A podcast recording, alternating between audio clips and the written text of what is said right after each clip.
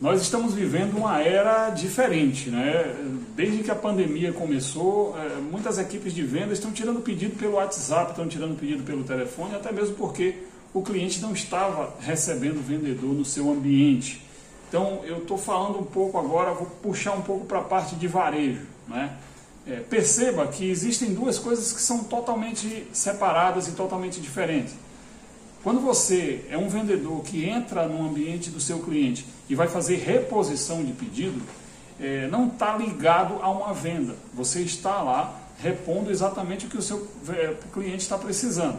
Porém, o vendedor ele precisa entender dentro do ambiente do cliente o que realmente o cliente está precisando.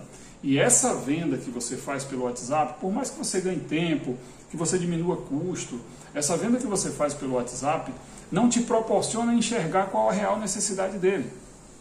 Não te proporciona enxergar, talvez, um espaço que o seu concorrente deixou. Não te proporciona fazer cálculo de custo-benefício de novos produtos onde você pode aumentar o mix dentro de um cliente que você já atende. Às vezes o vendedor está tão acostumado a fazer reposição, porque ele já se acostumou com o salário que ele ganha, que é um outro fato preocupante, que eu vou falar disso depois. Se você é vendedor e já está acostumado com o salário que você ganha, então é melhor você já procurar outra profissão, porque o vendedor que ele trabalha por comissão, ele precisa ter uma ambição realmente. A ambição não é uma ambição de a ponto de prejudicar as pessoas, mas a ambição que vem te trazer um bem, um benefício financeiro para te que traga aí uma paz e você possa curtir até com a sua família e com pessoas que façam sentido na sua vida. Então, a gente precisa se atentar para isso, a gente precisa estar tá dentro do espaço do cliente. Eu jamais vou conseguir me interessar por algo que eu não vejo. Então, quando você não está no ambiente do seu cliente, quando você não entra para ver a real necessidade dele, e quando a gente fala de supermercado, às vezes o, o vendedor ele para no caixa, que às vezes, dependendo do porte do supermercado, o dono ele fica no caixa, e ele para ali no caixa para perguntar ao cliente o que ele precisa. Veja a inversão de papéis. O vendedor não tem que perguntar para o cliente o que ele precisa hoje. Ele tem que oferecer, são coisas diferentes. Imagina só, se um dono de supermercado que trabalha com 15 mil itens dentro do supermercado dele, ele vai parar para dizer o que, que ele precisa de você. É óbvio que ele sempre vai dizer o que está faltando, porque a equipe dele passou para ele o que está faltando, mas é obrigação sua como vendedor ir no espaço seu para ver realmente o que, que ele precisa e olhar para a lateral, para as laterais, para ver onde você pode entrar ainda mais com outros produtos. E daí você fazer um cálculo de custo-benefício e oferecer para ele produtos que às vezes ele nem viu.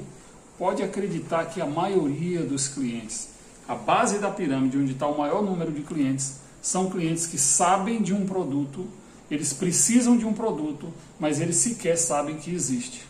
Essa é a grande questão de você mostrar para ele que talvez um produto que ele esteja precisando existe e é você que vende. Você só vai fazer isso quando você faz a venda e não a reposição. A reposição qualquer pessoa faz. O pessoal da seção dele pode fazer, um promotor pode fazer, até ele mesmo como dono pode fazer. Então não confunda os papéis. Repositor não é vendedor, são coisas diferentes. Um vendedor, ele precisa estar o tempo inteiro antenado no mercado, ele precisa estar o tempo inteiro prestando atenção, principalmente no concorrente dele, para ver os passos que o concorrente dele está tomando.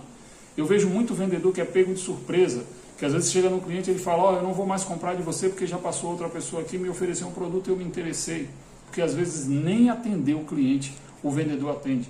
Ou ele pega pedido pelo WhatsApp, ou pega por telefone, ou ele vai lá rapidinho, fala com o cliente, pergunta o que o cliente está precisando, anota e vai embora. Isso quando não é o promotor dele que tira o pedido e manda o pedido, que às vezes nem o cliente conhece mais ele de tanto tempo que ele não vai lá.